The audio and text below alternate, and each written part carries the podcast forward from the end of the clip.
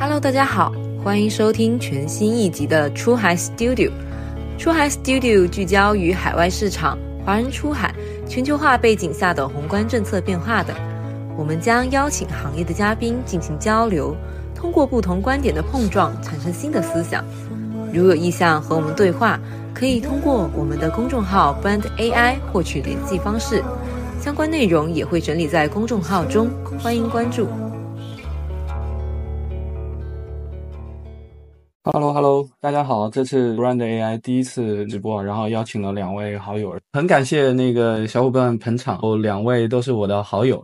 很有幸第一次。直播就邀请到两位啊，我稍微介绍一下海川的话，现在在五元资本长期也在关注出海方向，很多被投企业也是发展非常好。Aaron 之前是出海零售和电商行业的老兵了，都是十几年的，我们经常交流，两位的观点也是对我有很多启发，所以这次直播的想就跟两位聊一下跟宏观、跟出海电商相关的一些话题，要不两位先再介绍一下。好，海川先吧。好啊，对，跟凯飞、跟艾伦都认识蛮久了，平时交流也很多。我是从一七年开始做投资这个行业，然后从一八年开始就看出海、还还有跨境、还有海外的呃投资，把这个作为我主要去投资的一个方向。曾经在印度常驻做很多印度本地的投资，投印度创业者。后来疫情回国之后呢，就投中国跨境电商，还有出海以及东南亚等等的创业生态。对，但印度也是我跟 Allen 的一个共同点。因为他在印度的 startup 工作过，对我当时在印度也生活工作过。然后现在我仍然是一个对中国企业出海还有整个全球化相对的一个信仰者，所以说在在里面寻找机会，还有去通过各种各样的途径去支持这些创业者和支持这个创业生态。简单简单是这样的介绍。艾伦，艾伦，你来。好好，OK。可能很多朋友其实并不认识我，因为我出来比较少，有点像小媳妇似的。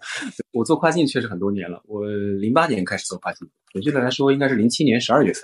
那个时候，中国的跨境还是 B to B 的。我当时在欧洲零售商工作，我服务过两家的大的 hypermarkets 零售商。那时候做欧洲零售的亚洲供应链管理，啊，一直做到一七年，做了十十来年时间，做过欧洲、中亚、北非，还有中东。应该说，除了北美之外，大部分地方都做过。一八年的时候，我在阿里国际站待过一段时间，开始进入互联网行业。一九年是我跟海川还有这个凯飞的交集，那个时候我在做印度市场。我在我在 Mishu 是 Mishu 的跨境供应链的这个主理人，我当时担任中国区总经理，一直到二零年之后大家退出印度，嗯，后来我因为我去新加坡读书了，然后又消失了一段时间，对，然后回来之后呢，我就跟几个拉美的小伙伴做了一个很小的一个 B to B 的一个电商平台，做做拉丁美洲市场，但是赶上了一个所谓的小潮流。whatever，然后一直到现在，我跟凯凯飞，因为那时候在嘉云，这个还专在看印度，所以 那时候是我们的交集，很有意思。就是我我自己个人给我们取了一个很很老套的名字“飞轮海”，因为取我们名字的首字儿，可以可以标识一下。我个人觉得我们来自不同的领域，凯飞是是是做技术的，是 computer science 的，我自己做做商业做了很多年。那海川呢是从资方的角度来说，所以我们觉得三个来自不同背景的人可以在一起去经常去交去交流去碰撞一些火花，效果还是蛮好的。所以我觉得大家出来聊一聊。吧，然后说啊，我们聊一聊吧，你们 deliver 一些东西出来？对，哎，这样子。对，OK，我刚好对大家介绍的过程中发现，对一七年到一八年，大家差不多在跨境电商碰到，在线上，Allen 更早一点，在整一个跨境零售里面，其实探索很久，大家都在印度就就有一些交集。对，第一个题我们更多围绕着呃出海电商品牌，第二个话题可能会聊一些资本市场偏一级市场。对，好，我们先来第一个话题。对，其实从你看，从零零年那个时间段，我们看，嗯，阿里巴巴 .com，然后到敦煌网，到最后面像速卖通，啊，虾皮，后面就是像呃，包括像 Cloud Factory、For Deal 啊，呃，Jolly Chick 啊等等的一些区域性的平台电商，啊，再到以新英为代表，就一九二零年大家就关注很很多了。当然，它其实早年就很厉害，到二零年、二一年，TikTok 就从啊，流量切入也在企业电商，然后这一块也被被大家重视的越来越多。从二二年开始就啊，拼多多那个项目就呃吸引了非常多人啊。其实你看，同呃，特别是近四年嘛，大家变化还是非常大的啊。从可能最早呃 to B 平台到一九年之后偏 to C 的。啊，一些机会，再到 DTC 品牌，然后再到今天都强控供应链和本土化的一些啊电商平台，所以我感觉近四年是每每年或每半都有很大的变化，所以我想跟两位探讨第一个问题啊，你们你们怎么看这背后的一些变化？我先说一下吧，这个，然后海川，我先抛砖引玉啊。本质制造业的不停的升级，你刚才提到 Live.com 还有 DH.com 这个动画网，今年初的一个产物。当然，这个 .com 大概是九九年，那个时候其实中国制造还处于一个需要被人发现的一个阶段。所以，无论是阿里国际站还是动画网，其实本质上来说，它是一个垂直领域的搜索平台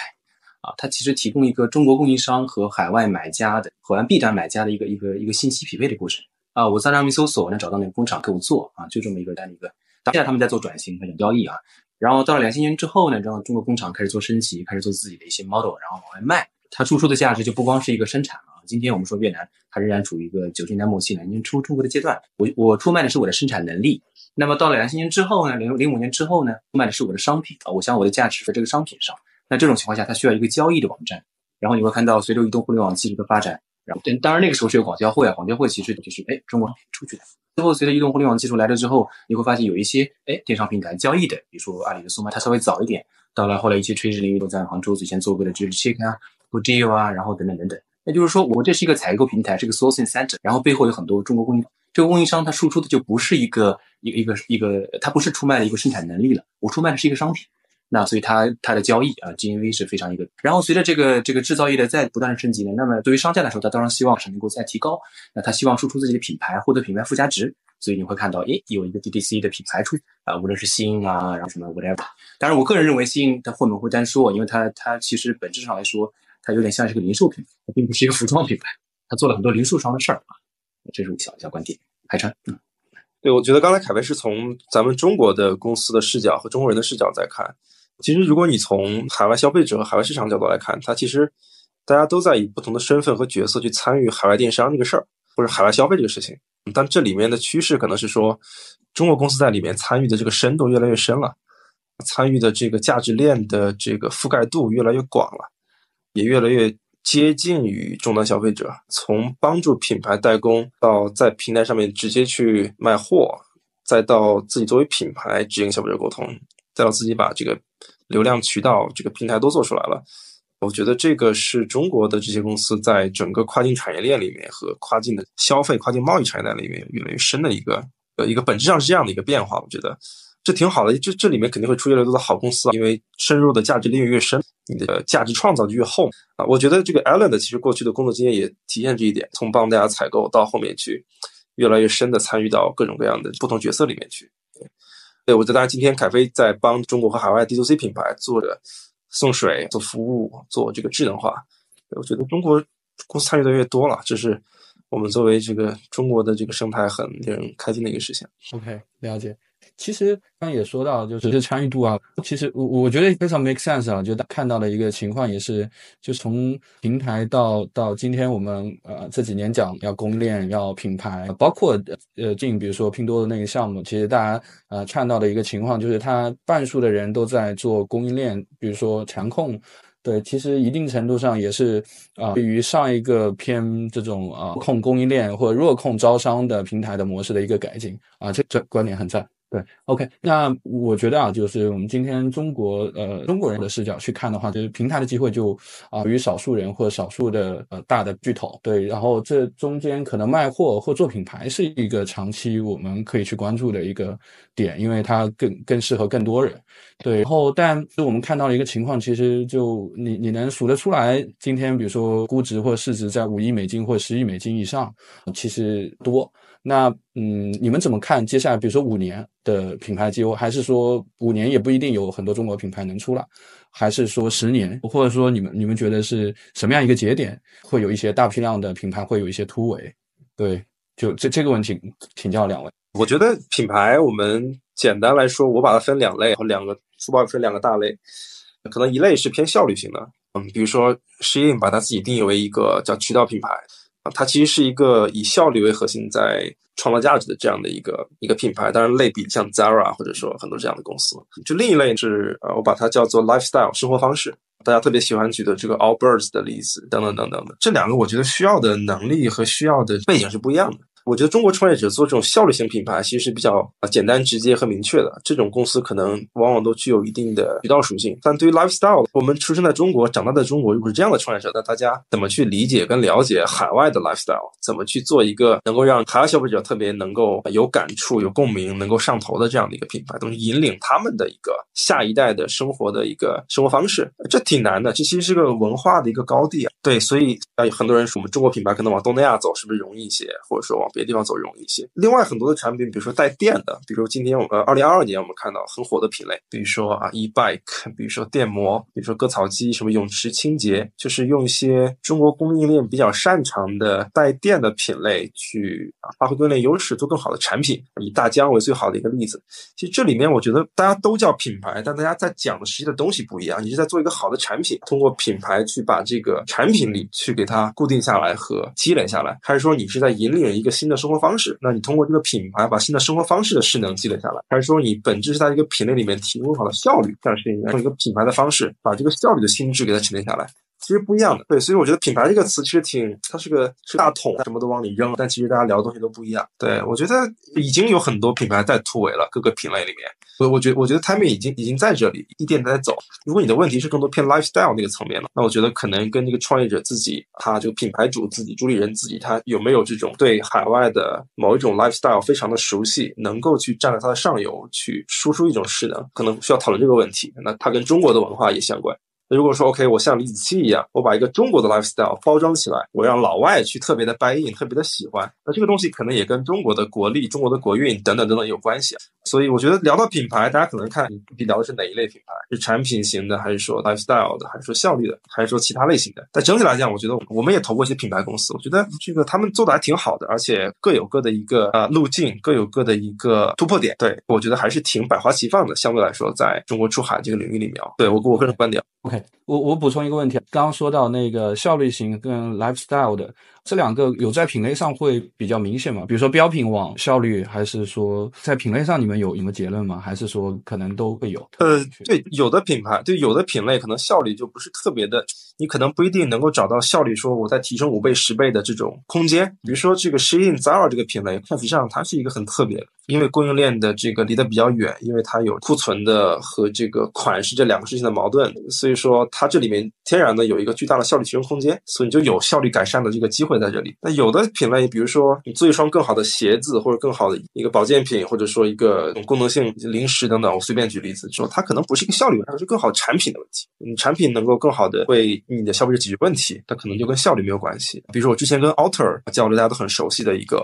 做家这个户外家具的公司，我印象很深的是 Alter 的创始人跟我讲说，我们在日营美国的这种户外生活，所以我们 Alter 不是一个品牌，是一个户外生，大家的在户外生活这个趋势，在不管是因为疫情，还是因为大家的健康生活的趋势，还是 ESG 的原因，慢慢在往上走，那我就可以这个 ride on 它这个趋势上面，跟着这个趋势一起起来。比如说 Lululemon 其实是一个运动潮流等等，这个这个新的生活方式，一方面它在推动它。另一方面，它也受益于整个趋势往上走。所以说，你问的是品类问题啊。我们说回来，我觉得不是每个品类都有这种特别大的效率提升空间的。那所以这个事情，我觉得站在消费者视角上面，那这个品类它有什么东西需要做得更好？那可能就很简单，可能就是更好的产品。那可能也无关效率，把产品定义好就就挺好，跟这个品类是绝对相关的。我觉得。OK，了解。好，艾伦，品牌我的角度来说，从零售的角度来说，我个人认为品牌它其实是一个，它代表一种确定性的服务。我以前跟跟我们两个经常聊过，我说贸易的本质，它其实是劳动时间的交换啊。比如说我花一个小时，我做了一双鞋子，然后花了十分钟写了一行代码，但因为你的代码比较贵，也就是说你的劳动生产率高，你这一行代码就可以换我一双鞋子等等。但是我怎么知道你代码是不是对，或者说我的鞋子是不是质量好？时间长了之后，你发现 Allen 做的鞋子质量非常好，那这个 Allen 这个鞋子它就是一个 logo，它就是个品牌。那然后最终你要做的事情就是你在上面 print 一个 logo，印刷一个 logo，让别人知道这是这是一个什么东西。所以，所以 logo 这东西，它本质上来说是加速你的记忆。所以你可以不用 logo，让你知道是这家店来的，它也是一个品牌。比如说日本人喜欢干这个事儿，比如说 MUJI 无印良品，它没有 logo，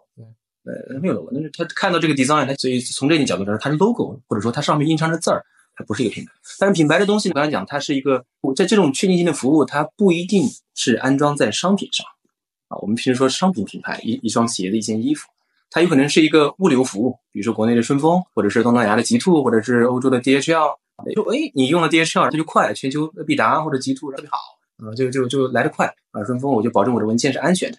它有可能是个游戏，还可能是个 software 等等等等。所以今天我们可能说跨境电商行业可能更多关注的是中国人做的比较多的是商品和和物流。我们就说商品和物流。回到你刚才的问题，其实物流这个行业中国人已经在海外做出品牌了。比如说 GNT、极兔在东南亚做的就很好，号称东南亚顺丰嘛。不是，我不是给他打广告，信伟兄，就不是给你打广告。那么，那么这个商品就更更多了。那但是你刚刚提到的说三到五年这个周期背后之后，它有没有一可能更多的更多的机会？那这个东西，我个人是这么想：物流服务，我们都知道，做跨境的知道它是有 first mile 头程，在中国国内的，当然是这个服务我们做。跨境的中国人做的也很好，无论是航空还是还是 by sea 海运啊，做的很好。Last mile 这是一个很大的话题，特别是在美国 last mile 和欧洲 last mile，理解就是 last mile 做起来会困难一些，并不是说你到当地去租几个仓库，然后去雇一些人呢，台车就能够把它做起来。因为物流这个行业怎么说呢？其实本质上来说，它是一个收取。它是个重资产的事儿，它这个重资产不光是说你的卡车、刷的。你的 warehouse 这些公资产，还有一个就是 location 数据，这是非常非常重要的事情。你可以很现在在这个地缘政治这么紧张的情况下，你在一个比如说在欧洲或者在美国特别强调 privacy 的一个地方，你知道所有的 location、所有的数据、消费者的数据、他的家庭地址、他的购物习惯都在你的手里。我个人并不认为欧美这些发达国家的监管层会允许一个中国的 logistic company 到我的位置上来发展那么大的一个 supply chain network。打个比方，今天我跟财木说出海去美国。然后他可能跟极兔合作等等等，我们不知道他们 last mile 是不是做。打个比方，他跟极兔合作，让极兔到美国去做 last mile。那理论上来说，极兔是可以有所有的 White House 的数据，知道白宫的人什么时候买了一个快递，或者五角大楼是什么快递，他们的 location，他们之间的东西，这个这个很很敏感的。所以也就是说，你在欧美国家做 last mile，意味着是你要收集非常多的数据，而这个数据是监管层，我个人认为他们是不允许的。所以这是很难的。所以，但 logistic company，如果你到了相对来说 emerging markets，比如说在东南亚这些国家，相对来说中国的 influence 就是控制力会比较好的地方来说，privacy 也不是那么监管严格的情况下，它相对来说在野蛮生长的环境下是能长起来。这是物流行业我个人的看法。但如果你说跨境，全世界都希望你做跨境啊，因为跨境是是在是把产地和消费地连接起来的嘛。跨境没关系，反正你在茫茫的太平洋上、大西洋上做，没别人管。你只要把能够把我便宜的货运到我家，比如说美国人说我要为了缓和我的国内的通胀，你你腾木也好，还是西运也好，你把这个廉价的商品运到我的洛杉矶港。那太好了，那就可以缓和我的这个通货膨胀。那至于说 last mile 谁做，对不起，我来做，这钱可能是我来赚，你你不能赚，你把货送到我港口就可以了，可以回家了。这这这个话可能说的比较直白。回到商品层面来说，这个商品，我个人认为就是刚海上可能提到 lifestyle，它其实是卖的是一种生活方式啊。今天你看所有的主流的一些比较好的品牌，我们认为附加值比较高的好的品牌，大部分是来自欧洲的。你会发现北美的品牌，它相对来说所谓轻奢的这种，是因为他们是喜欢很喜欢讲究规模。北美这个地方可能是因为它比较大，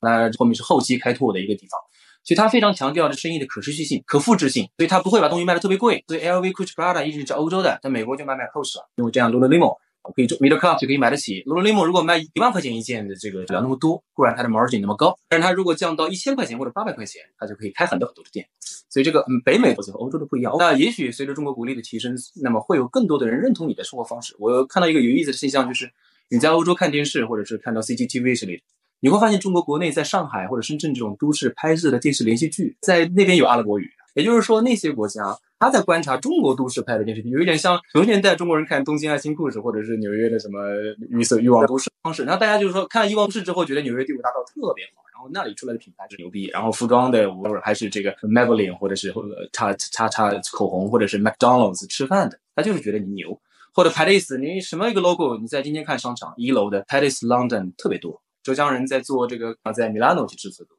就是因为是的生活方式仍然是引领这个世界朝上。但随着中国国力的提升，来自上海的、深圳的或者北京的，也许你在底下每个媒体之类，可可能会打出自己的一个。当然，这个不是决定性的因素，还有很多其他的因素啊。但是它会给一个势能，让你相对来说做的容易一点。但是你说你拿上海上海的一个 brand，然后到到意大利去卖，可能又有点困难，因为他可能一百年都不认你。我就是好的，我我就不服你。但是你如果去雅卡扎或者是这个拉卖。或者是是这个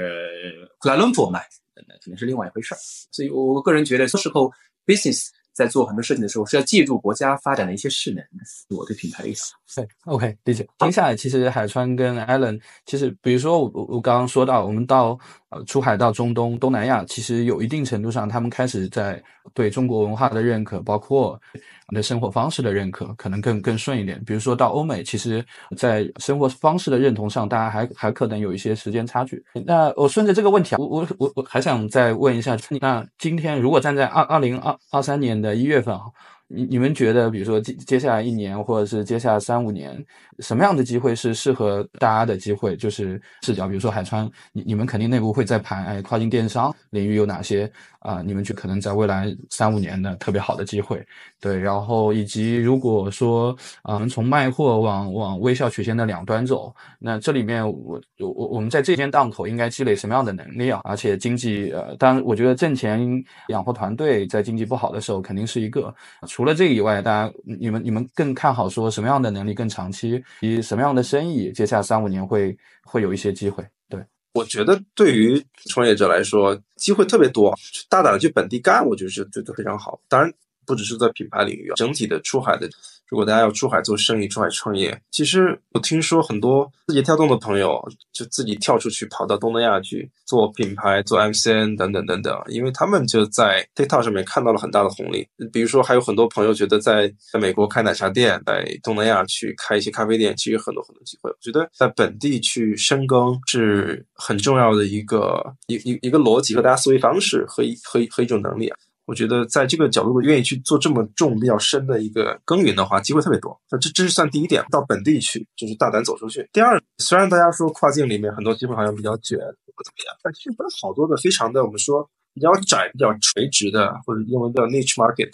呃，有各种各样的小的机会。这里面我觉得很多东西在于说啊，对细节研究的很透，或者说对海外的市场研究的特别了、特别特别了解。比如说，你就在美国生活很多年。其实你一定能够比别人更早的发现一些专属于美国人的需求，但中国人不太了解的。所以我觉得往细了走，往本地走，机会特别的多。我们先不说投资机会，我就说对于如果一个啊创业者想去开启一个事业，或者说想去简单来说做个生意，我觉得这样的机会非常的多。你去本地去看就好了。我补充一个海川的那个回答，我我确实周周边我认为反能力啊各方面在包括公司做的水平上特别优秀的一些人，在呃嗯。十二个月，近一年都跟我说了类似海川的出去，然后出去的回来过程中都说啊，一定要出去看，在当地有大把的机会。当你去对市场有更好的了解，对当地啊，时候会有更多的这种机会。对，OK，海川说的很好，机会其实特别多啊，地球有八十亿人，也可以很多做。即便是现在地缘非常紧张的情况下，好像这个全球供应链在割裂的情况下，生意还是可以做的。本质上来说，你把性价比做好就可以了。呃，我刚刚提到了，在在欧美市场可能做品牌没那么容易啊，你的这个价值主张还没有那么强，你的产品力可能也没有那么强。但是这种情况，你打一些性价比。但是我我指的是在做做商品贸易的逻辑，我不是说做物流或者做游戏、做 SaaS 这一块，做把性价比做好。所以可以看到很多很多公司其实已经很成功了，渠道就在那里，但是你要做好准备，你的渠道是被拿捏在别人的手里。今天虽然会说有一些所谓的 social commerce 的一些流量的一些红利，但是红利已经过去了。新印的话，本质上来说，本年也是在这个流量非常便宜的情况下，它购入了大量流量。今天这个流量值已经没有了，但是这个流量从哪来的？仍然是从这个西方的公司手里来。你你没办法去在当地去做地推。当然，像 TikTok 这种特特别牛逼的，它它自己就会形成很多 organic 的流量。也就是说，这是唯一的一个目前来说，凭借自己的这个互联网产品力和算法力、算力，然后这个形成这些 organic 的流量，所以大家很多人跟着它走。啊，那如果回到刚才的话题，回到商品贸易来说，在欧美，我个人觉得还是要打性价比。即便是你做品牌，你也要打性价比。当然，最典型的就是这个适应和他的和现在的藤木。适应和藤木就是打性价比。其实它它甚至来说，它已经不是一个服装品牌了，不是一个家居品牌，它其实是一个零售品牌。它干的全是零售商的事儿，只有零售商才会注重供应链。就有一点，我我我想个人强调一下啊，如果说商品品牌供应链没那么重要，因为它卖的不多。比如说美国的服装品牌 Tommy Hilfiger，或者是法国的 Lacoste，它一年就卖那么点儿。它的供应链就是说，哎，你卖多少，我我就生产多少。它也不用它它它很多时候缺货，缺货有人有人会等我的货。有人说会过库库存多了，没关系，我可以放到 Outlet 去卖，它照样可以卖出价格，甚至可以在全球不同的市场去切换。比如说加拿大的 Lacoste 卖的很便宜。中国卖拉克斯很贵，中国人会请加拿大的主播去去主播去带去带货，会很有意思。所以其实这个商品品牌它供应链当然很重要，它没有那么的重要，只有零售商才会非常重要。因为我自己做零售商出来，西印和财木本质上来说它是零售商，财木和西印的区别是什么？区别就是跟供应商的交易方式。西印和供应商交易方式是我下订单，你给我，按你的说法就是叫自采或者叫机采。财木和供应商的交易方式是寄售你把货放在我仓库里，我卖出去多少我就发出去多少。但是作为消费者来说，特别是对美国或者欧洲消费者来说，他他是从西印买，他不是从西印的供应商买，他不是从台木的供应商买。它这跟平台逻辑完全不一样，它其实是个零售商而已，所以这个欧美就打性价比就好了。你做之前，我觉得欧洲的零售商对吧？做它的供应链，看到这种声音啊，team 这种新型的尝试在改造供应链的这种供应链属性，就在你看来，你会把它放在一个框架里面去理解，还是说你觉得它适用于不同的框架去？我。首先，这个问题对我来说不存在，因为西印并没有西印。当然，今天我们说它改变了供应链，它把服装的供应链变成更柔性了，它做了一些细微的，它更多的是生产生产层面的。比如说，我的这个以前的生产线，我转线的时候，服装生产的时候，我是要靠人工去排单，去人工去转转线转生产。比如说，我第一道是什么呀？是 suing，，第二段是封封标签，第三呢是 packing，还有有一个 worker 啊。Princess worker 来做这个事儿。今天我们可以数字化的来去传播，它可以做到这个小小额订单。但是如果单就这个生产技术的提高的不同。西印在其他方面供应链做的事情，我十来年前就玩过了，就已经做过了啊。就是所有其实欧洲欧洲的供应链，包括美国的供应链，其实很早以前就做很多的深化的供应链的方式。比如说供应商的这个 diverse，啊供应商的整个的前置仓库的匹配，比如说它的订单量的这个重新的排布，它的 cost，甚至到 cost breakdown。我我以前在做欧洲供应链的时候，我们甚至把每一个商品的每一个零件儿就拆开来算，包括装配成本，甚至。会精确到生产线上排多少个工人，每个工人的 force 是多少钱，然后可以排出来。我们以前做采购的时候，说白了，你要知道商品的成本，用用中文说就是成本的账，cost breakdown 到什么程度，每个零件上多少钱，恨不得把这个零件的上游供应商价格谈妥。比如说，我们当时为了让商品的成本最终更便宜，要把这纸箱就 carton box 费用降下来，怎么办？我们是专门去谈了一个纸箱的工厂，让他去生产我们需要的双瓦楞五层的供应商，就是满足我们这个长途运输不破坏的这种。标准的供应商，然后集中采购，让这个箱子发到 A B C D E F G，实际上是一百三十多家供应商去做，就是所有的供应链的事情，其实都不是一个新的东西。所以今天，当然我们可能跨境电商这个领域，大家可能前几年享受了很多流量的红利，在拼命的去 sell sell sell，然后相对也比较容易啊，对供应链的深耕不是那么多。然后现在大家可能就是供应链越来越越越重要。然后当然，新印做的比较久，他零八年开始做了啊，我们认为他做的很好。他早期比较可怜，因为他订单量不多，所以他对工厂的 driving power 也没那么多。现在他我们把它 highlight 来学。但是我直说，基印除了在服装这个垂直领域，在生产层面做了一些安排之外，其他的东西都是欧美之前玩过的啊，所以这个还是 可能刚才的问题，我可能用另外一种方式啊，会回答你。OK，绕前面那个问题啊，他出去怎么有有什么样的路径？那两位看来，中国海就是包括就卖货做品牌或者是做平台，背后有什么核心优势？你你们观察到，你们觉得特别有有益于你们看到中国人身上？可能人是一部分，还有就是比如说国家层面，包括等等，有有哪些你们觉得特别有优势的地方？呃，我们可以去借力，或者本身我们有有这样的一些东西。要不，来你来推荐。好，我先来。第一个勤奋，这是真勤奋的。这个是我去过很多国家，跟很多团队去聊，包括欧美的对团队，这个中东的团队，这个勤奋真的是。我刚刚讲了，就商品，其实每个人都在劳动。虽然我不是。比如像我们这边做 business 的这些人，好像我们不自己直接生产商品，但是我的劳动可以间接的帮助商品生产或者提高商品生产的效率，所以每个人都在贡献自己的劳动时间啊。所以贸易的本质，商品的交换其实不是，是劳动时间的交换。每个人在劳动，但是你的中国人劳动时间比别人长，但是我不是宣扬在这九九九六啊，劳动时间比别人长，那你当然的这个生产的结果很高。当然，劳动生产率是另外一回事儿。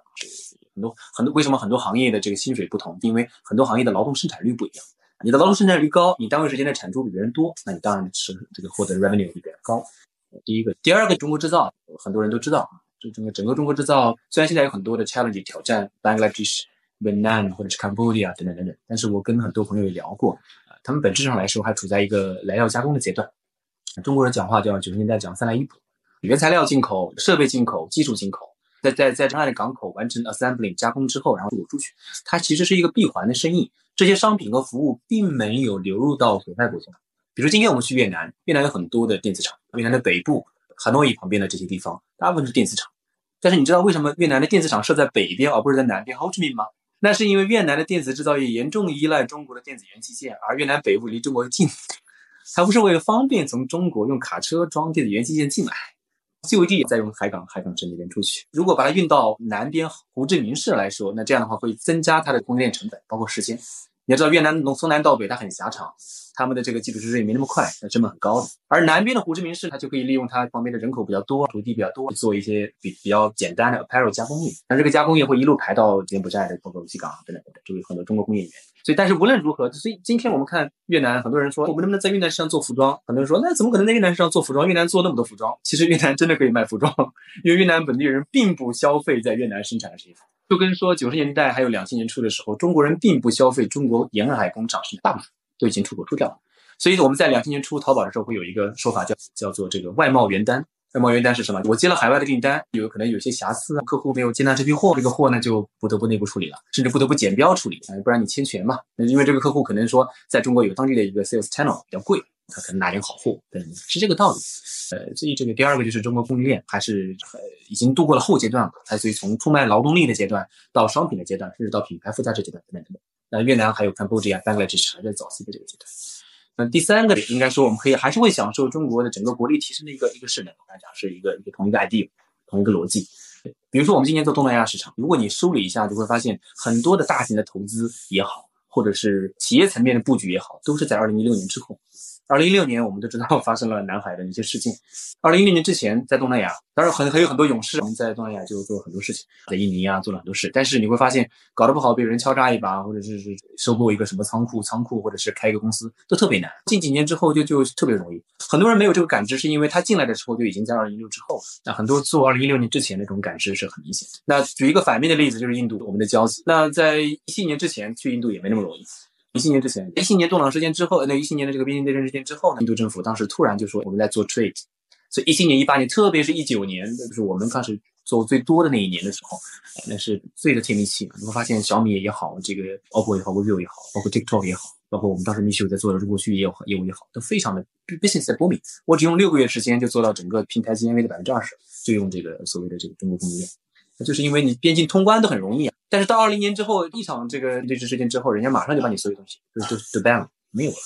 出了货。我们我们 A P P 因为是印度本土的 A P P，虽然不会被 ban，但是你你的海关的货全被压在，他不让你走了。所以我们其实到近几年才，就是特别是两千二二零二零年之后，尝到地缘政治会带来的突然 shut down 的这种感觉。在与此同时，我们也并不知道地缘政治在我们背后，我们的 business 这个过程 run running 这过程中。它起到了一个基础的一个底层支撑的作用。好了，那既然我们说到国家实力支撑的地缘政治是我们 business 的底层，那随着中国国力的提升来说，那我们是不是可以享受短期？比如说今天我们做 Middle East 生意，可能比以前容易了，因为他发现，哎，Middle East 愿意张开怀抱，有很多，所以我们很多的，特别是资深的一些出海人，他会关注领导人去哪里出访。我今天提到一个一个小国家，可能大家关注的不多，也回到刚才的话题，哪个地方可以尝试一下？呃，比如说 Turkmenistan 这个地方，我以前去过一次，它其实它是它是跟土耳其人，它是一个是一个一个民族，叫 Turk，所以看它名字叫 Turkmenistan，Turk，它也是突厥人，但它这个国家非常的低调，它只有大概几百万人口，很少，但它很富。你很难想象一个一个斯坦国很富，非常非常富。它是里海边上有国家，它有天然气，它是一个永久中立国，它跟瑞士是一样，是永久中立国，是联合国承认的。所以平时的存在感不高，是因为你觉得它这个市场很小。但今天我们如果说说做个品牌，想找一个试验场，个人觉得那个地方挺好去试验的，因为它的购买力高。所以中国之间也没什么矛盾，它反正跟大家都都关系好。它是因为它它为什么富？是因为它富，它有很多的 LNG 天然气，它卖给中国。呃，刚他们刚刚总统才来。所以你不要以为这个斯坦国就是穷国，所以有很多很多细分的市场可以给大家去挖掘。对，我我们也看到，我觉得这两年反正有有下行的，包括一些地缘政治啊，其实也有一些好好的通货膨胀。刚其实 Allen 最前面也说到，包括欧美国家，他们有时候也也需要我们的这一个偏性价比的货品。在具体的两个，刚刚前面其实 Allen 跟海川也都聊到了，就西印和呃拼多多那个项目特姆，就这两个，其实还想再追问一下，就是大家怎么看？你看。适应其实现在老股交易有五五百多亿到一千亿嘛，很贵。在股价上来之前，拼多多跟京东也差不多这个价，很贵。那到底贵在哪里？对，两位怎么看？我觉得这个公司的估值都是有它的一个，如果它是个上市公司，大家会看到股价每天都在变化，它任何的业绩的变化、市场的变化、环境变化都会直接马上体现在股价里边。但是我们所谓的意义上，就是说 VCPE 这个阶段，呃，流动性不好，所以调整起来比较慢。适应过去一千亿美金，现在可能有几百亿美金，主要是因为就是一方面全球的变化。过去是利率时代，大家知道所有的这个公司的估值方法，本质上是你未来十年的啊这个现能往折现到今天的一个状态。就这个里面有非常重要的一个变量是你的这个利率，你利率一变呢，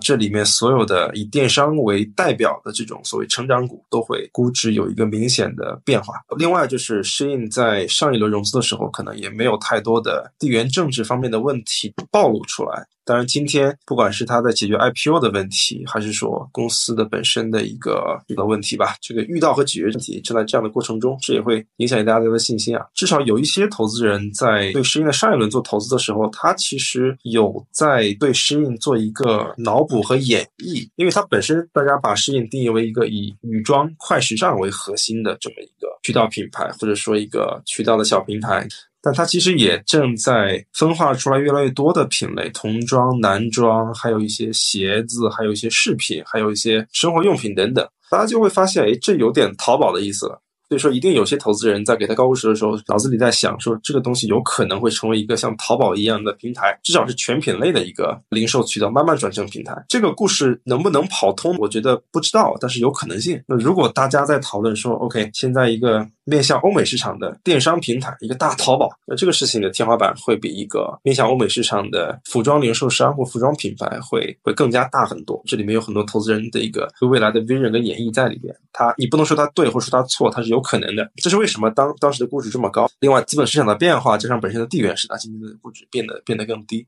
我并不是说它的这个平台的这条路不通了，它仍然是通，而且走得越来越近了。大家可能有注意到，适应正在南美做一些招商，适应还把一些工厂一起带到了南美，也在招很多的本地 local 的商家上来，真的很像淘宝或像 m i s h o 一样。这都是我觉得这些公司发生的一个很有趣的一个演绎。当然，它的底层是这是一个平台经济，那你的规模化是这个平台经济的最核心的东西。你必须要把规模逐渐扩大，不管是说扩国家、扩品类、扩人群，还有扩你的供应链模式，各种各样的规模的扩大，会使得生意跑得更加的通畅，或者这个飞轮转得更快。所以，这是我觉得这些公司的一个必由之路。对，所以从这个角度看，实际 Team 这种公司非常有价值。非常有长期的可能性，所以大家给出了很乐观的一个估值。海川其实已经从资本市场的角度来说了，比如说现在的低利率时代已经没有了，至少这几年是没有了。所以换句话说，钱变贵了，然后估值的体系都变了。就跟说我们如果二十年前，或者是我不知道是二十年还是三十年前，以前是是根据市盈率来估值的，后来根据 PS 啊。我个人对新印还有包括檀木这种类型的企业还是是看看多的。嗯，是从产业的角度来看。因为它还很多的用户没有被连接上，台博和新印其实都是极具性价比的零售平台，它能够提供极具性价比的商品和服务，这就是他们的核心竞争力。甭管它是有平台的方式，还是说它后面做转型、做横向平台，然后做更多的用户、做规模，然后形成飞轮效应，whatever 等等，它甭管是什么。它最终是提供的是一个非常基于性价比，甚至是低价的一个商品，而这个低价商品和服务，它能够 match 到的，或者说它能够匹配到的是什么？现在全球经济衰退下的一个状况。现在八十亿人，如果你看到宏观状态下，四季革命之后，基本上没有新的技术革命了。这一轮技术革命之后，让财富又大大的就是集中了一把。你会发现，我们以前说百分之八十的人只有百分之二十的财富，今天我们甚至可以说百分之九十的人百分之十的财富，甚至在极端情况下是百分之一的人掌握了百分之九十九的财富。那意味着是，那剩下的百分之九十九人，他的可支配收入在下降。如果你从长期来看，它就是这么个状态。如果甭管是哪个经济体啊，即便是哪怕中国二零二二年，你会发现 PDD 现在的淘宝要多得多。做所谓的品牌升级的，或者说这样的平台，它就反而在下下下降。当然，我不愿意说它是品牌降级，这是有个 debate，它有一个争论在这里。也就是说，随着这个全球经济，这在我们没有新的技术升级的情况下，在全球蛋糕就这么大的情况下，在这个贫富差距越来越大的情况下，我们广大的用户他的可支配收入下降的情况下，像这种提供极具性价比商品和服务的这种公司，它一定能获得更多的增长。也就是说，还有很多的用户在等着他们去的，把它连上就可以了。今天我们看整个的效率，如果你看供应链的效率，包括流通的效率，毕竟其实已经超过 Zara 了。Zara 当年在全球市场打出那么大的一个，它就是因为它效率高嘛。然而当时它的服装的周周转率才一猜才多少天，但效率高，它效率高之后它的费用就下降了。但是新印今年效率会更高。当然了，我个人觉得就是它的效率高，导致有一点透支中国供应链的能力，导致中国 在这个在这个垂直这个领域就很难长出另外一家和它差不多的公司，因为你已经把供应链能力透支了，好的工厂都给你服务了。我今天去找想做这个这样的公司，我有钱，我有人啊，想再做一个这样品牌。给我供货，然后你多少多少多少钱？但是呢，这个人说对不起，我已经接了新的订单，我不能跟跟你生意。他他没有逼我签独家协议，但是我的产能就这么多，这这这是一个一个值得争论的地方。但是从他公司角度来说，他提供的商品和服务还有更多的用户去去等着他去服务。还有一点就是 emerging markets 就是新兴市场在增长。以前新兴市场可能不是你的现在的主要的人群。但后面新兴市场可能会随着这基础设施的提高，比如它的物流的费用的下降，所以所谓的中产阶级的提升，它以前是没有被你服务到的，它也要被你服务到。那今天如果你看从究角度来说，它服务的人群还不够多呢，这是我看多的一面。只要是提供这种确定性的、比较性价比高、极具性价比的，甚至低价的产品和服务，在接下来这五到十年的周期里，它都会有很很大的增长。OK，我也也接着两位补充一下，我我也有一些观点，我就跟两位一样，我我觉得还是看多的。这么贵呢，我我跟一些朋友聊，大家也有一些观点，我觉得特别不错。第一个呢，它现在吸引其实可以跟 Zara、H&M 放在一起比，这是一个，就是你从呃单单论规模，我们先不说其他的。第二个呢，你从它近十年的发展来看，其实基本就可能中间有一一年到两年有亏损，其他年份都是有利润在增长的。相较于其他都是，比如说呃。我增长了，它其实非常健康。然后第三个，我们去看它的那个 Allen 补充那个，我我也看看到一个，就是今天亚马逊服务的还是十可能十亿或者十亿以内啊，这个数字我没考证过。那今天八十亿人是不是还有机会去去 touch 那些？那我觉得 Jeff Bezos 不是省实控这家公司的情况下，我觉得他去探索这些国家其实还是蛮难的。拼多多我或者适应其实是去做这些探索，我觉得更更有可能性。所以今天看跟中国的一些，包括呃单的，比如说 App 品牌，或者是渠道品牌，或者是怎么样的，那其实跨过五亿美金的几乎没有单品牌或什么，所以一下子越到接近三百亿美金啊，看你用什么口径去，所以直接是几乎两个量级。对，所以我觉得这几个都是几乎不不可复制，而且是盈利的情况下，你要去复制它就更难了。所以我觉得这个也是贵的原因。然后当然我也看多，当然今天中国的像拼多多、吸引、像 TikTok，大家都出去的时候啊，也是有有一些不利的环境，有有利的环境嘛。有利的环境其实 Allen 也说到了一些，然后海豚也说到一些下行。呃，接下来那个我想再追问一下的就是今天你看那个拼多多，像 Allen 前面也提到了，包括 Last Mile 在海外怎么看这里面最大的挑战？我觉得。呃，两位能展开讲一讲两家最大的挑战？我我觉得政治肯定是一个能能展开，或者是除了政治以外，你你们有其他的想法吗？或者是你们觉得有潜在解决方案吗？呃，我可能没有这个智慧去给他们 offer 政治解决方案，他们这方面一定有很多的思考跟一些资源的投入啊，大家都有常识和有这个对事情的共识。有一点我觉得不叫挑战，我觉得这些公司往前发展需要去做的一个突破，或者要走的一条路。就比为什么，比如说今天 T 木或 Shein 它有相对于 Amazon 或者说美国的。其他零售公司、品牌公司，它有优势。它肯定不只是因为中国人勤奋，它核心是因为你的供应链模式不一样。比如亚马逊，大家比较熟悉。通常来说，你要把商品备货到亚马逊。在美国的它的仓库里面，大家称之为 FBA，在这个地方再去发货，是一种供应链模式，对吧？先备货再发货，亚马逊模式的核心。这个模式其实非常适合于这种偏标品，特别是这种偏白牌标品的这种模式，因为你可以把这个履约做得特别快，而且因为它偏标品，所以你不是特别的担心库存问题会不会特别严重。它也会有库存问题，但是因为是标品，你不用备特别特别种类的货。但是对于像 Temu 和 Shein 这种公司来，说他们其实把亚马逊这个 FBA 模式没有做好的品类，用一个新的模式，就跨境小包，其实也不行，但相对亚马逊来说是一个相对不一样的模式，能把这个新的品类做得更极致。因为你通过跨境，你把一些昂尾的品类能够去相对快速的去解决掉，发到海外去。所以说这是为什么 Shein 它这个快时尚品类是亚马逊自己它就一定做不好，因为它的供应链模式不一样。那你说回来，所有事情都有优有劣，对吧？那 Shein 和 Temu 他们对这种偏长尾的非标。的极致丰富度的产品有优势，但既然大家都知道，所有的平台都想往大了做，都想去服务亚马逊的这些最主流的美国中产人群，那你怎么办？也得去同时在某个阶段涉猎其他的模式，比如说。你要么在美国，你也要去建仓，你也要去让大家去备货过来，这样你才能够把这些标品做到一个标品应有的最好的履约模式，跟亚马逊竞争。要么你像比如说 eBay 或 Etsy 或者说 Shopee 一样，你在本地招商，让本地的商户入驻进来。那这两个事情，今天 Temu 跟 Shein 还没有太尝试，或者说在尝试的早期。那在今天的品类，它是没问题的。但如果他要进一步扩展品类、扩展人群，就一定会在某个节点进入到一个他今天不那么舒适的一个模式里面去。他要去做那些别人很舒适，但他自己相对陌生的领域。如果他要做大所以我觉得，如果他们要进一步突破，要真正的去撼动到 Amazon 的一个护城河、它的壁垒、它的品类、它的人群里面去，这个点就必须要去做。我觉得这是他们要迈的很大的一个一个门槛，这是人家的护城河嘛。那在今天来做这个事情，可能难度就会大一点点，因为。为地缘政治比过去复杂一些，大家都明白。第二，比如说你去买块地被当时贵了，那好的地被人都买走了。你看那个港口就在那里，那附近的公路就那几条，好地就那几块。人家都买走了，你就得去别地儿去买，这是一个损耗，是一个要么是成本损耗，要么是一个你的仓位置不好的效率损耗。这东西还是有一些我们所所谓的这个叫 first mover，就是先先来先得，对吧？你来的晚，你就会多付出更多代价、更多成本。我觉得如果 Shein 和 Tim 要变得更大、更规模更大、服务更多的人，他要走这个路，但这个路其实是一个更难和走出舒适区的路。那今天 Shein、Tim 做的很各有各的长板，其实在发挥长板。那如果再往前走，就要去补短板。这个事情其实我觉得。去验证的吧，就不能说他不能做，但是要去验证。那刚才 Allen 讲的，哎，你怎么做 last mile？那确实这是个问题。亚马逊可以做 last mile，但是中国公司做 last mile，可能美国人看起来有点不舒适。这个在我眼皮底下做 last mile，大家觉得不是很舒服，这可能是一个挑战。那这些问题，我觉得是未来可能二零二四、二零二五年的时候，可能会我们有机会去验证和去观察。但我我也很期待这些公司走到那一天去解决那种问题。这是真正的他们可能和亚马逊能够去干一架的时候。对。OK，海川其实想的已经很好了。我们把 Temu 和 Shein 放在一起讲，和 Amazon 去去比较，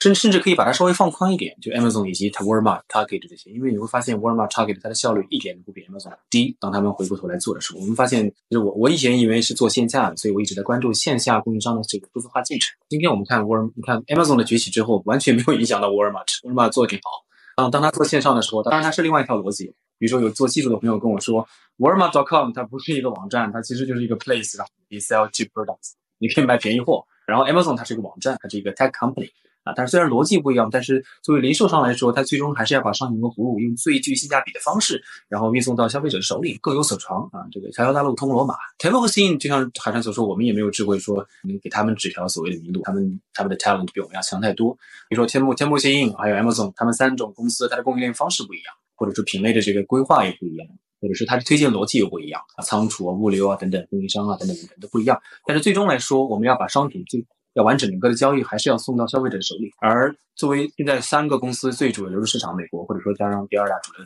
欧洲来说，last mile 是不得不迈过去的，因为互联网只能解决这个这个商品信息流的交换，还有这个包括通过 FinTech 技术完成现金流的交换。但商品的服务，这个商品的这个运输。仍然是在第一世界，在物理世界完成。那么对于 last mile 来说，美国你看 Amazon 为什么命花十几年时间去亏损，要做自己的第一物流？因为美国的主流的几个几个大的零售商，UPS 也好，FedEx 也好，包括那个德国的 DHL 也好，它形成一个非常稳定的格局。一旦一一旦形成稳定的格局之后，除非有新的技术革命，比如说我用用一种新的技术来运运货，那在这种革命来之前，呃，那它的格局是很难打破的。Amazon 意识到这个问题，一旦 Amazon 可能会说，假设我们说 Amazon 换到十五年前。他说：“如果这样下去，我在前端做的再好，供应链成本做的再好，最终我的钱还是让你赚了嘛？你三个一联合跟我涨价，你没办法。所以他拼了命的也要做这个事情。那今天财务或者是 Shein 在前端把整个的效率做到极致，但最终把货交给别人的时候，我固然可以用我的单子去压你的价格，但最终一些重型的资产仍然在在人家的手里。每个人，所以我们做财务都知道，每个人都希望自己的 asset、自己的资产，它的这个收益是最大化。当你发现你的抓 bargain power 已经到了可以垄断这个市场，或者说你们几个人联合起来可以垄断市场情况下。”你的溢价权是绝对够的，而你如果自己做 last mile 的话，刚才海川也说过，我之前也说过，啊，作为一个美国的监管层或者是欧洲监管层来说，让一个中国公司来掌握我大量的数据，这个我是不舒适的，我不会让你生长那么顺利。这种情况下，当你的物流成本 last mile 成本相对比较固定的情况下，你怎么来实现你的这个这个效率的，或者说你的供应链成本最低？你做不到，啊，这是蛮大的一个困局。但是我相信他们有自己的这个 wisdom 智慧去解决这个问题。OK